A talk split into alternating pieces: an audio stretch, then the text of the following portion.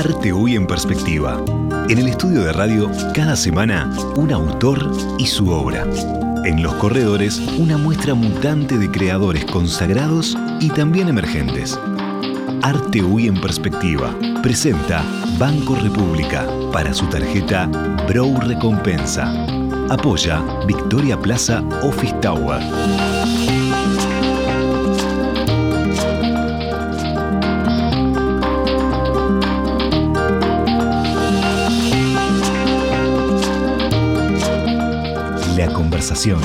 Hoy conduce Daniela Blut.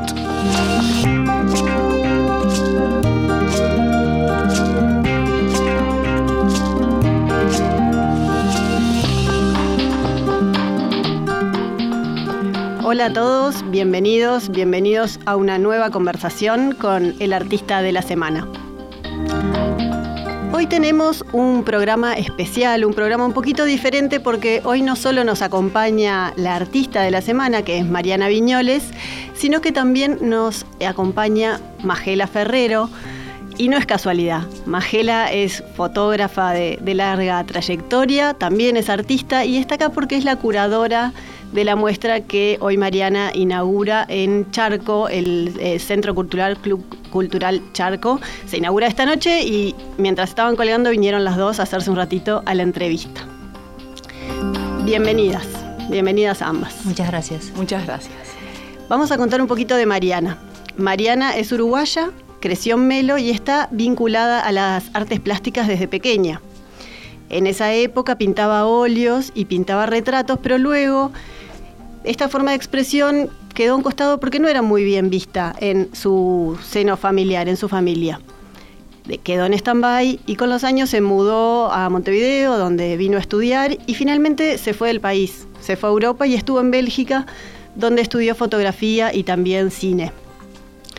Durante muchos años filmó y dirigió varios documentales, algunos de ellos que después se estrenaron también en Uruguay. Uno de ellos, el, quizás el, más masivo, el más conocido, fue el que contaba la historia de los refugiados sirios que llegaron en, el gobierno de José Mujica, Uruguay. Mariana estuvo trabajando con ellos de, cerca y hay un documental que, que lo muestra. Pero bueno, mientras la pintura estaba en stand-by, eh, pero las artes están siempre muy, muy conectadas, volvió a aparecer mientras trabajaba en un nuevo documental, que es eh, un largometraje que se llama Las Demoliciones, que es en el que está trabajando últimamente. La pintura volvió a aparecer, también hubo un fondo que incentivó y que ayudó a que eso se diera, y eh, Mariana se puso a pintar. Tanto pintó que todas esas obras forman una muestra, conforman una muestra que se estrena hoy, que es la que les comentaba. Así que de todo eso vamos a estar hablando. En el estudio hoy nos acompaña eh, esta obra que se llama Promesa de Felicidad y que no va a estar en la muestra, no va a estar en la muestra porque fue pintada especialmente para este encuentro y para estar acá en el estudio. Después va a quedar en la galería que tenemos acá en la radio, que los invito a todos a, a conocerla porque vale la pena, cada vez tiene más y más obras, todas muy distintas y todas valiosas por sí mismas.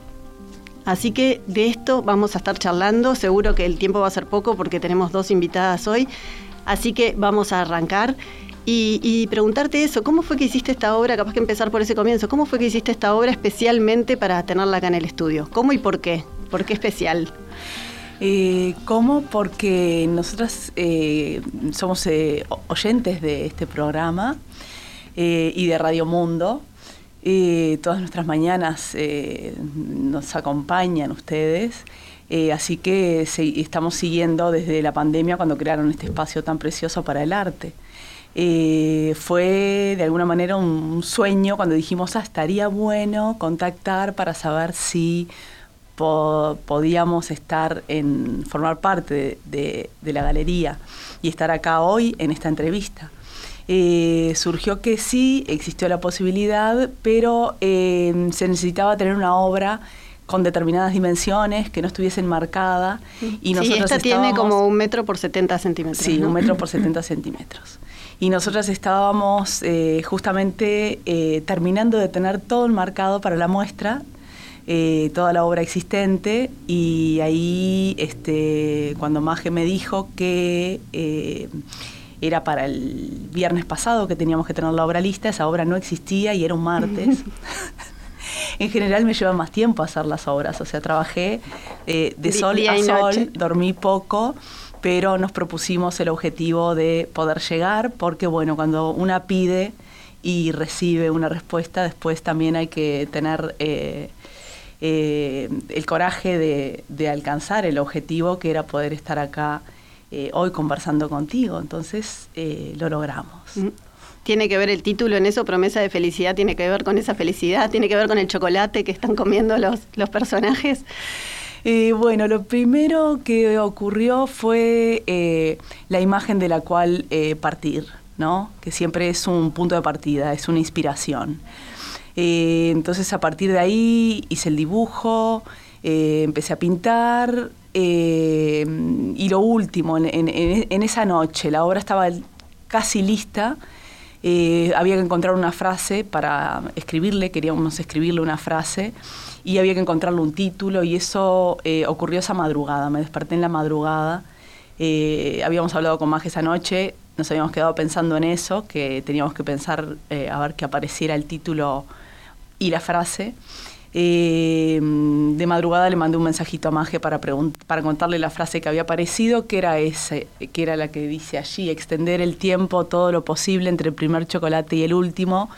Eh, y si va junta con el título porque claramente es como, eh, sí, la promesa de felicidad en el sentido que cuando queremos algo mucho y lo conseguimos, también tenemos que saber... eh, aprovecharlo al máximo, porque nuestra vida está llena de cosas eh, eh, buenas y algunas no tan buenas, y a veces este, ocurren momentos que son eh, malos.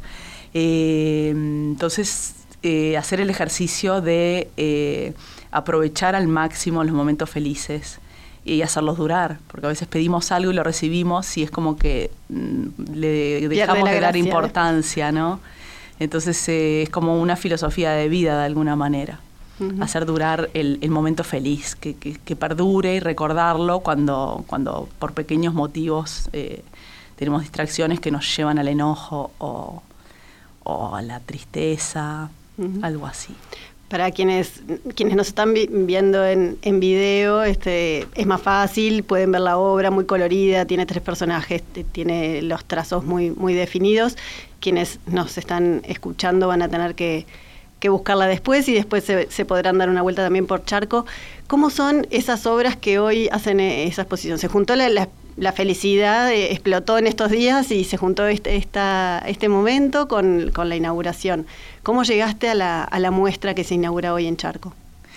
Eh, bueno, eh, empecé de a poquito a hacer este trabajo inspirado en, en- en la memoria familiar, en fotos del, del álbum familiar, hace un par de años. Y eh, por este tiempo que también nos dio la pandemia y haber estado mucho tiempo encerrada, tal vez eh, como una necesidad de, de expandir por algún lado y, y salvarme a través de, de estas pinturas, eh, se fue generando como una obra, no sé, mm, medio, se fue como acumulando eh, Al- obra. Al, principio calcabas las fotografías. Eh, en realidad, al principio eh, yo presenté un, me presenté al fondo del, del Ministerio de Educación y Cultura, el FEFCA, eh, por la trayectoria y eh, en esa presentación había que presentar un proyecto.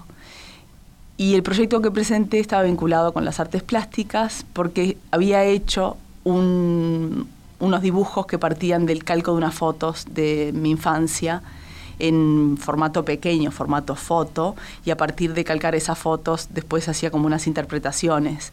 Eh, como tenía ese trabajo hecho y como no quería presentar al FEFCA un proyecto que fuese mm, audiovisual, porque el audiovisual lo, lo voy desarrollando por otro lado, eh, pensé que podía ser interesante si ganaba el FEFCA, FEFCA tener la posibilidad de, de seguir desarrollando esa área, eh, que, que es el dibujo, que es algo que siempre hice, pero eh, muy de manera muy esporádica. Y bueno, gané el FEFCA y eso me permitió desarrollar, esa, esa- obra. ese lado Sí, sí, sí. creativo. Y después a partir de ahí es que empecé a hacer más, eh, a, a agrandar Y ya no eh, calcas ex- más. Expandir la memoria, no calco. Yo me inspiro de las fotos para dibujar. Eh, algunas fotos son. La obra después se parece a la foto y, y, algo, y otras no, son como puntos de, de partida. Eh, bueno, y ese es el trabajo que, que estuve haciendo, más que lo estuvo acompañando ¿Y desde cómo- el inicio. ¿Y cómo fue la selección de esas obras que hoy forman parte de la muestra? Dale, Decías Maje. que se generaron un montón. ¿Cómo, cómo se eligieron esas obras que hoy están expuestas? Bueno, eh, básicamente lo que hicimos fue tratar de que todas las obras posibles que, que estuvieran, digamos, que tuvieran un- una coherencia, un, criterio de estético, que estuvieran, que, que transmitieran, que pudieran comunicar, estuvieran allí. Este es el caso en el cual es posible hacer eso. En otro tipo de exposiciones, a veces exposiciones fotográficas y también de pintura, eh, hay, hay obra que, en, la, en la repetición se neutraliza, eh, inhibe el hecho de que vos puedas tener una lectura separada de cada obra, ¿no? A veces las obras hacen que una al lado de la otra se neutralice. En este caso, cuando vos llegas a la exposición, tenés una pared muy grande en la cual hay, un- hay un- una sucesión de rostros y es como que vos vieras eh, como una multitud de personas y cada persona es, cada ser, cada niño, cada mujer es ella misma, él mismo. Entonces en ese sentido este, nos pareció que estaba bueno que estuvieran todas estas personas eh, del mundo de Mariana. Mariana hurgó profundamente en su memoria y es como que en la exposición eh, es como que todas esas personas que, que empezaron a, a venir yo creo que estaba bueno que estuvieran allí. Es como empiezas, viste, es como que vos vas a, a tu, a tu memoria, al fondo de tu memoria, y, y invitas a una persona, o alguien viene, ¿no? Y, y, y la recibís. Y esa persona dice, ¿puedo traer a otra? Y entonces dice, bueno, dale, tráela. Y viene. Y cada persona empieza a traer a otra, empieza a traer a otra, y se arma una gran fiesta de, de- de personajes de, de- tu, tu tu vida, historia. de tu, de tu historia. Y finalmente la exposición es como, es como un encuentro de muchas personas que pasaron por tu vida. Entonces, en ese sentido, eh, también por el agradecimiento a que hayan querido venir y hayan aceptado ser retratados otra vez, ser como reversionados, en homenaje también a, a esa generosidad del pasado, de la memoria sobre todo, que no necesariamente es el pasado, sino que es, el presente también. Nos pareció que era importante si se cumplía eh, un- una estética y una, una calidad de la obra, que todos estuvieran en, en esa fiesta. Y las personas que, que, que le faltó trabajo, se trabajó muchísimo. Mariana trabajó mucho. Este, ella tiene dos, una hija y un hijo.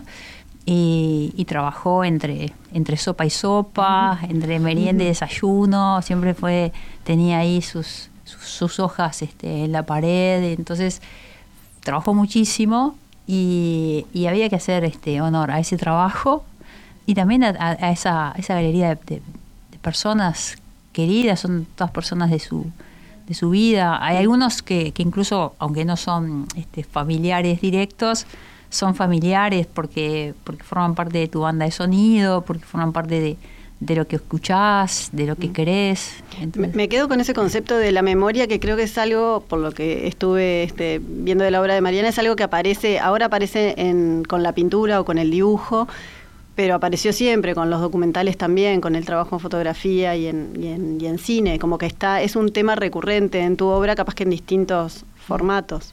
Sí. ¿Por qué, por qué ese viaje al pasado y esa, esa búsqueda?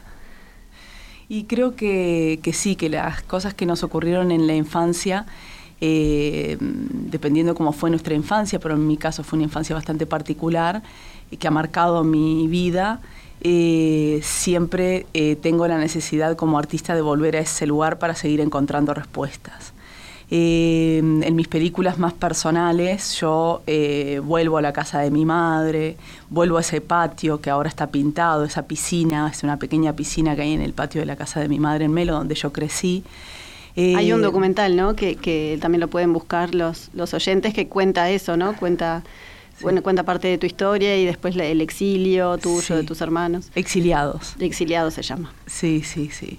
Ahí, este, claro, es como, parece que esa piscina es como el ojo de la tormenta, ¿no? Toda la película Exiliados ocurre alrededor de los archivos que se filmaron al- a, a través de los años. Alrededor de Eh, esa piscina. Alrededor de esa piscina.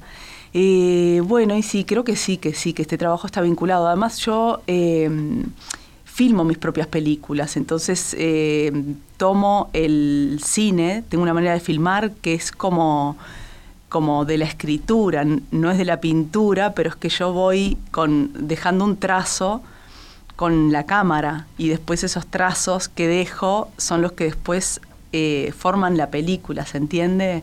Hay un proceso que es muy personal, que es muy directo. Yo no contrato a alguien que filma mis ideas, sino que yo trabajo de una manera muy intuitiva en el cine. Eh, me gusta trabajar así.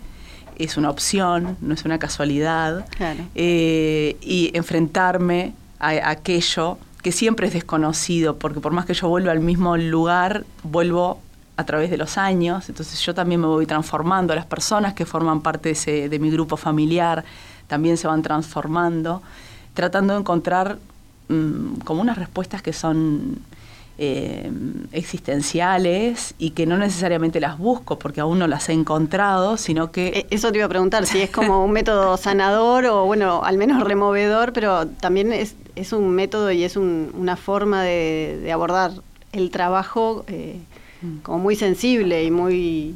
¿no? Que, que no es que termino y quedo, termino este documental o termino esta pintura y no tengo más nada que ver. Sí. Estás como todo el tiempo mezclando tu historia y tus, tus vivencias. Sí, sí, creo que, que sí, claro, que es un, es un camino como de ida y, y que es un trabajo que, que hago porque necesito hacer.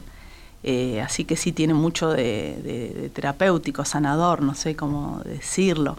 Eh, por supuesto que también es un proceso que a veces es doloroso, porque mm, la obra tiene mucho color, eh, pero bueno, yo también transito interiormente por, por, por esas memorias que, que no son solamente felices.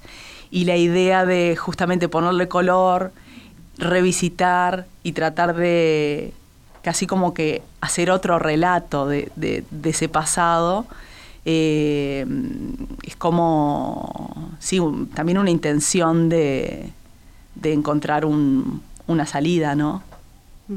En, en la muestra, por ejemplo, eh, que está basada en, la- en las fotografías, está dividida en capítulos y unos son escenas estivales, otros son retratos, otros son celebraciones. Hacen clara referencia a, a tu propia, a tus propias vivencias y a, a tu propia vida. Sí, eh, quisimos poner las celebraciones porque yo me inspiro eh, bastante de, esas ocasiones, las fiestas familiares, también de los matrimonios, porque mi mamá se, se casó dos veces, por segunda vez se casó con, con- mi padre. Y ahí también hay una interpretación, porque se supone que las bodas las personas están felices, sin embargo cuando yo pinto esos matrimonios, eh, hay como una mirada que es como mm, eh, profunda. mi madre nunca parece como feliz casándose, ni la primera ni la segunda vez. Después hablé con ella y me dijo que sí que estaba feliz cuando se había casado. Pero ¿Y, y eso es en base a tu, a tu interpretación. recuerdo de niña o a tu visión de hoy de adulta?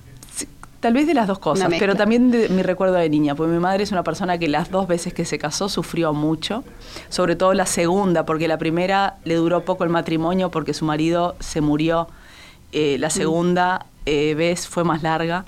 Eh, entonces, claro, eh, lo que me dice es que ella estaba feliz al momento de casarse, que se casó enamorada las dos veces, pero eso no significa que, que- que su vida en, en- en pareja eh, haya sido feliz y, y esas son mis vivencias. Yo soy consecuencia de, de- del desenlace de uno de esos matrimonios. Y, Y- después, claro, porque atrás de las celebraciones también eh, eh, las celebraciones eh, en la foto siempre aparece el momento feliz, pero también esconden cosas, pasan pila de cosas en las fiestas familiares, peleas, discusiones. Eh, bueno, y en mi casa era un poco el caso por causa de un varón que hacía problemas cada vez que había una fiesta porque bebía demasiado y ese varón es mi padre. y hasta ahí sigo, narro esta historia. Sí. Y, esa, y esa división en, en eh, escenas estivales, eh, fiestas, eh, ¿fue sugerencia tuya, Magela, o se dio naturalmente por los temas de las pinturas?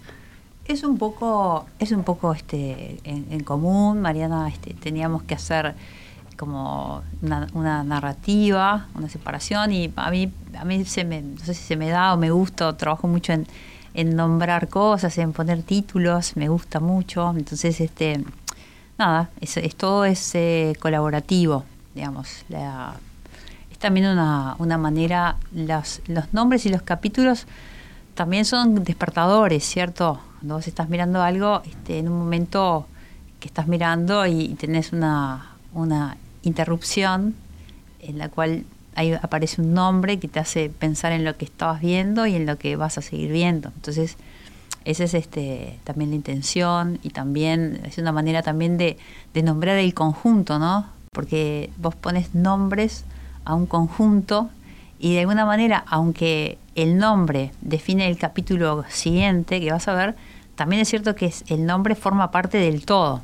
Entonces son también maneras de, ayudar a reflexionar en el todo que estás viendo. Entonces, este, y, no, y, quería agregar una cosa de lo que, de lo que decía Mariana, que, que me parece que eh, yo creo que las, grandes preguntas que son comunes a todos son preguntas que, tenemos o que tenemos o que hacemos naturalmente a lo largo de, con más o menos conciencia a lo largo de toda la vida. Y, no hay una sola respuesta para las grandes preguntas, sino que en cada, cada vez que te las haces se actualiza la respuesta. A veces cambia, a veces eh, definís que sigue siendo la misma, pero eh, toda la vida nos hacemos las mismas preguntas, siempre es válido hacérselas y siempre puede ser posible darse respuestas nuevas y actualizar. Entonces de eso se trata también muchas veces el, el, trabajo, cuando haces un trabajo sensible, sea escribir, pintar, hacer música, un poco es, actualizar un, manojito de preguntas que se repiten a lo largo de la vida. Una pregunta antes de ir a la tanda que, vamos a hacer para hacer un, corte, que es eh, cuando uno... Eh, ha surgido mucho en las entrevistas acá que cada uno cuando se para delante de una obra interpreta eh, algo y eso está bien, no hay, no hay buenas, no hay respuestas correctas o incorrectas y no siempre es lo que el artista pintó o no pintó. En este caso trabajas a partir de fotografías, de cosas reales. Y tú decías, está tu, está tu madre pintada, tú estás en algunas, estará tu padre también. ¿Cómo lo viven los que están retratados en la foto, por más que la pintura hoy no es eh, fiel, fiel a esa foto que la, que la origina. ¿Te pasa que tu madre, tus hermanos o tu padre o la gente que está en las, en las obras te dice, yo no estaba así o eh, no me gusta que me pintes asá? No, porque yo he ido más lejos eh, filmando. Entonces, que pinte Ya están curados de espanto. Están curados de espanto que pinte eh, genera una distancia y es otro acercamiento que por suerte mi familia también ha celebrado. Sí, sí, les gusta, les gusta. Les gusta que, esté haciendo este trabajo. Eh, ellos saben que es eh, el punto de partida, que, que, no interpreto tal cual las fotografías, aunque en algunos casos puedo hacerlo, pero siempre lo que hago es como inventarnos, ponernos más color del, que verdaderamente había. Y, todos están apoyando mucho, están muy contentos con, con este trabajo. Perfecto, bueno, ahora sí vamos a una pausa y ya volvemos. ¿Sabías que con las tarjetas de crédito Mastercard Bro Recompensa, tu dinero vuelve a vos? Es la única que te devuelve plata cada vez que compras, a través de un programa de lealtad, en donde generás puntos que equivalen a dinero real, para comprar donde y cuando quieras, además de contar con beneficios exclusivos en los rubros más relevantes para tu día a día, que podés ver en beneficios.bro.com.uy. Pedí tu Mastercard Bro Recompensa al 2 1996 triple cero o en. Con tu tarjeta Mastercard Bro Recompensa, todo lo que das vuelve. Banco República, nuestro banco país. Para comunicarse con la conversación, recibimos vía WhatsApp 091 525252. Seguimos en esta conversación con Mariana Viñoles y Magela Ferrero. Vamos a contarles un poco a, los oyentes también de este, de este, camino que te lleva hasta esta obra que estás haciendo hoy. Decía un poco en la presentación, creciste en Melo, pero después eh, te viniste a Montevideo y en la crisis eh, del 2001-2002 te fuiste a Europa, estuviste estudiando en Bélgica. Sí. ¿Cómo te marcó ese, Digo, de hecho, también mencionabas, bueno, hubo un documental que se llamó Exiliados, o sea, obviamente te marcó, pero bueno, en el sentido creativo y de tu carrera, ¿Cómo, cómo te define esa experiencia en Europa? Em, lo que me dio esa experiencia fue la posibilidad de formarme eh, en cine, que era algo que en ese momento quería, también porque fue el camino que se me fue eh, marcando. Yo no, no quería claramente ser cineasta ni desde niña ni de joven. Me vine a Montevideo desde Melo con un montón de intereses artísticos, ninguno muy definido. Eh, y estudié comunicación en la UTU y después empecé ciencias de la comunicación. Y en ese camino empecé a trabajar en, una productora y eso me llevó a que terminara yendo a Bélgica a estudiar cine eh, con una posibilidad que me dio una cineasta uruguaya que se llama Beatriz Flores Silva, que había vivido allá y ahora vive allá. Eh, y me Mm, propuso ir a Bélgica a estudiar cine, yo tenía poquísimos recursos, entonces fue una puerta que se entreabrió y que yo empujé fuerte eh, para poder llegar allí. Em, yo ya sabía que quería estudiar cine, pero en Uruguay no podía hacerlo porque no podía pagarme la escuela de cine. Eh, entonces esa experiencia para mí fue absolutamente transformadora. Eh, tuve que estudiar francés para pasar un examen de ingreso. Ingresé en esa escuela y estudié cuatro años dirección de fotografía. Eh, me fortaleció, me fortaleció. Eh, y cuando salí de mm, la escuela vine a Uruguay por primera vez y filmé el primer documental que se llama Crónica de un sueño. fui a Melo, volví a ver a mi familia y narro eh, lo que estaba pasando en el Uruguay los meses eh, previos al primer triunfo del Frente Amplio. Eh, entonces, y lo hice de manera muy intuitiva, yo no sabía, yo, no hice una escuela de, cine documental, yo estudié fotografía en una escuela de ficción, que trabajaba todavía en fílmico. entonces, hice ese documental porque necesitaba eh, hacer algo y además me estaba reencontrando con el país y con mi familia después de muchos años. Y a partir de ahí, bueno, después me contrataron de un canal de televisión en Brasil para hacer mi segunda película, que fue Los Uruguayos, un documental televisivo. Y a partir de Los Uruguayos es que siento que tengo como un camino para explorar por esa vía, filmando las propias películas y haciendo cine documental, filmando lo real. Y es que entonces decido ir por ese camino. Eh, y el último, el documental en el que estás trabajando ahora, eh, de, sí. ¿de qué se trata o en qué está? Ahí está. Eh, Crónica de un sueño es un documental que es de alguna manera autorreferencial, el primero, porque yo voy a mi pueblo y además de filmar a muchas personas, uno de los protagonistas es mi padre, mi hermana también es protagonista. Y hay una segunda película que es autorreferencial, que es Exiliados, y esta sería la tercera, las demoliciones. Eh, las demoliciones es una película, una idea que surge a partir de la noticia de la venta y posterior demolición de la casa donde yo, Mariana, grande, intento construir mi familia. Eh, no de la casa de la piscina. No de la casa de la piscina, la casa que aquí en Montevideo viví con el padre de mis hijos y mis hijos hasta que, hasta que nos separamos y luego la casa se vende y, y, va, a ser demolida. a ser demolida. Entonces, eh, a partir de ahí decido eh, hacer una película que se llama Las Demoliciones, usando eh, esa demolición como metáfora eh, tratando de comprender eh, qué ocurrió con mi vida. Eh, es una película de archivos porque yo filmo siempre todo, entonces toda mi, mm, desde que entramos a esa casa hasta ayer, yo tengo registros de, nuestra vida en familia, entonces la idea es usar esos archivos, reflexionar sobre lo que hice, ese camino que recorrí, yendo a la infancia. Y ahí es que en el proceso de escritura de, esta película, eh, paralelamente estuve eh, haciendo esta obra.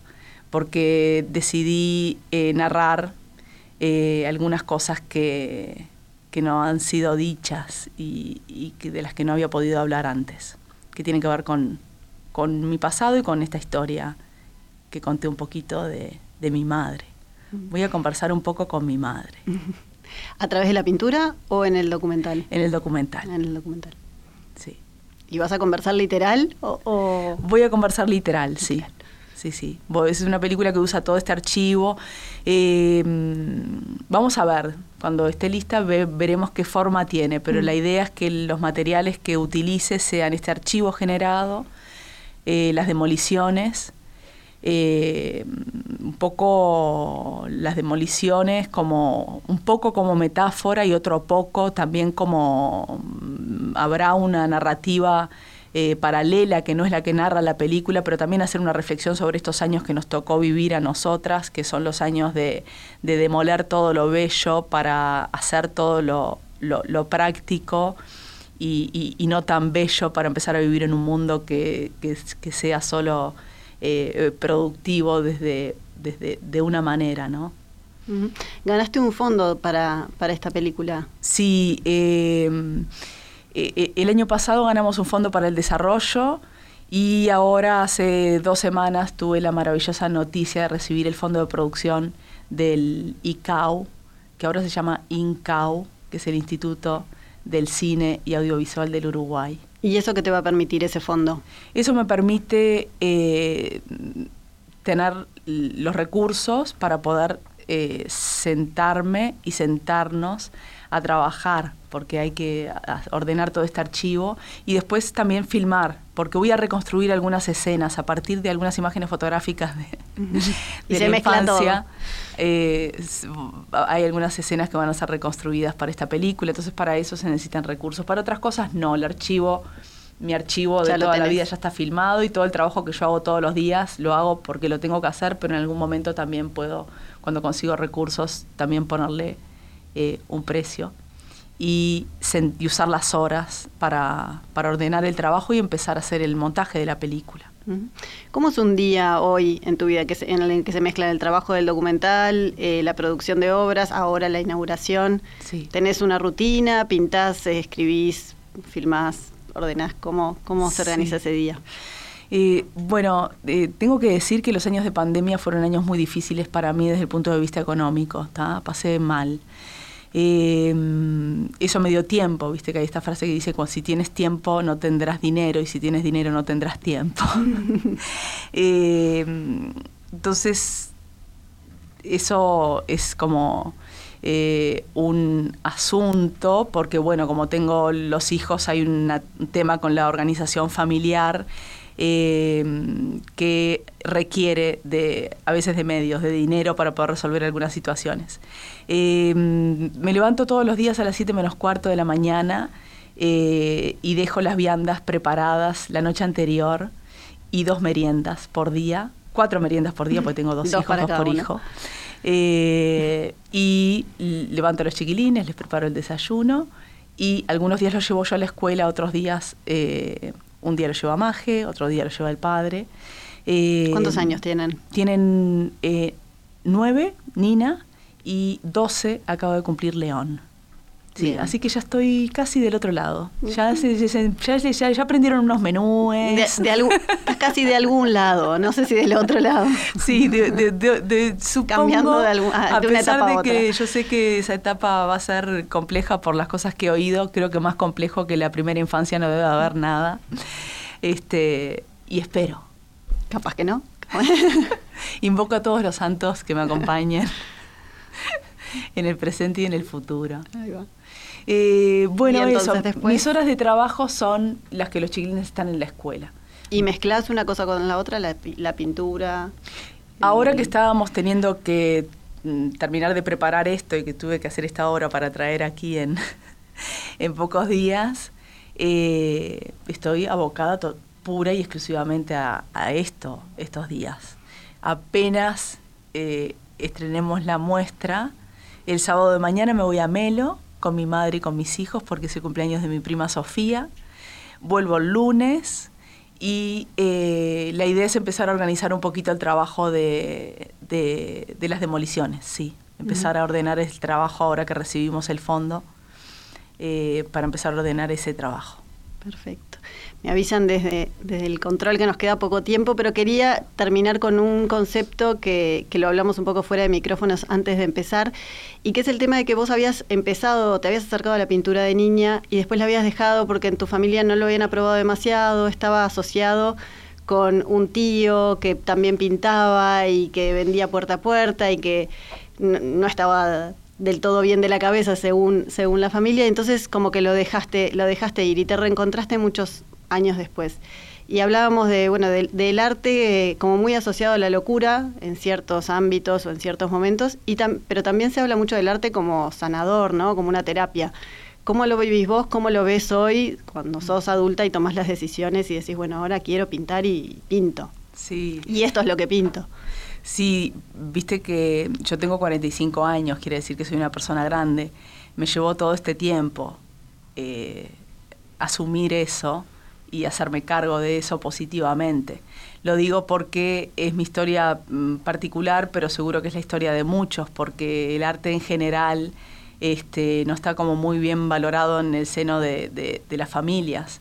Eh, porque bueno, porque los, padres, las madres tienen miedo de que, de que las personas no puedan ganarse su vida eh, haciendo lo que, lo, que, lo que desean, lo que sienten y sobre todo lo que necesitan.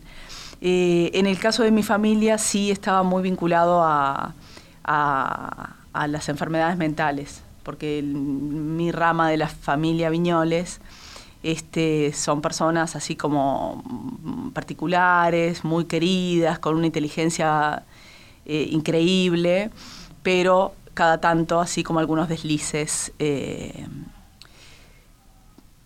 muy histriónicos, me decía. Sí, sí, sí, sí, sí. Eso lo, las personas que han visto mis películas conocen a mi padre porque es protagonista de dos de las películas y es un personaje muy particular.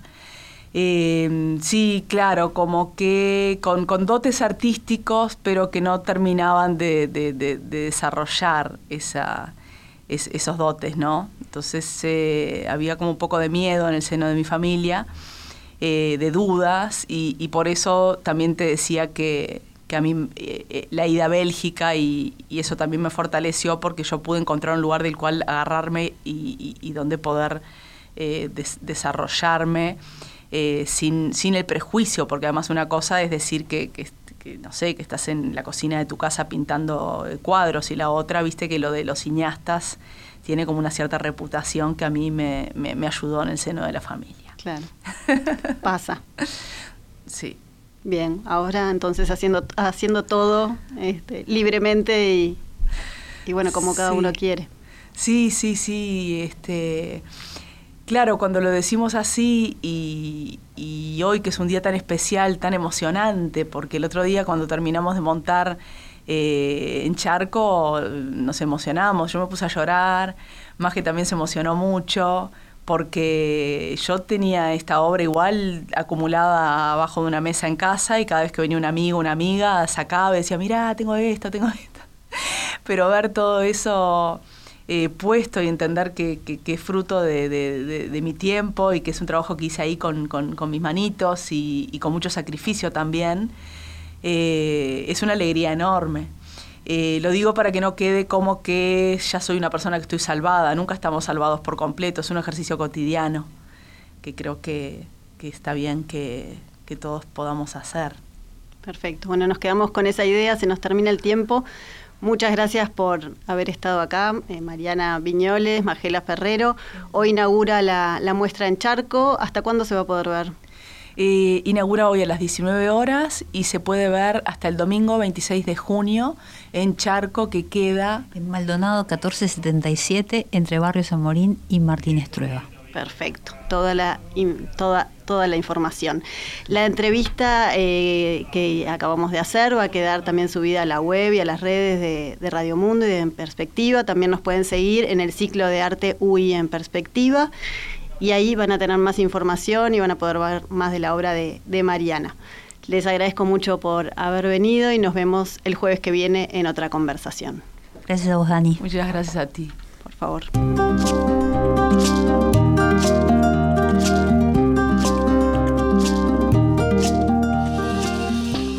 Todas las conversaciones quedan disponibles en nuestra web radiomundo.uy.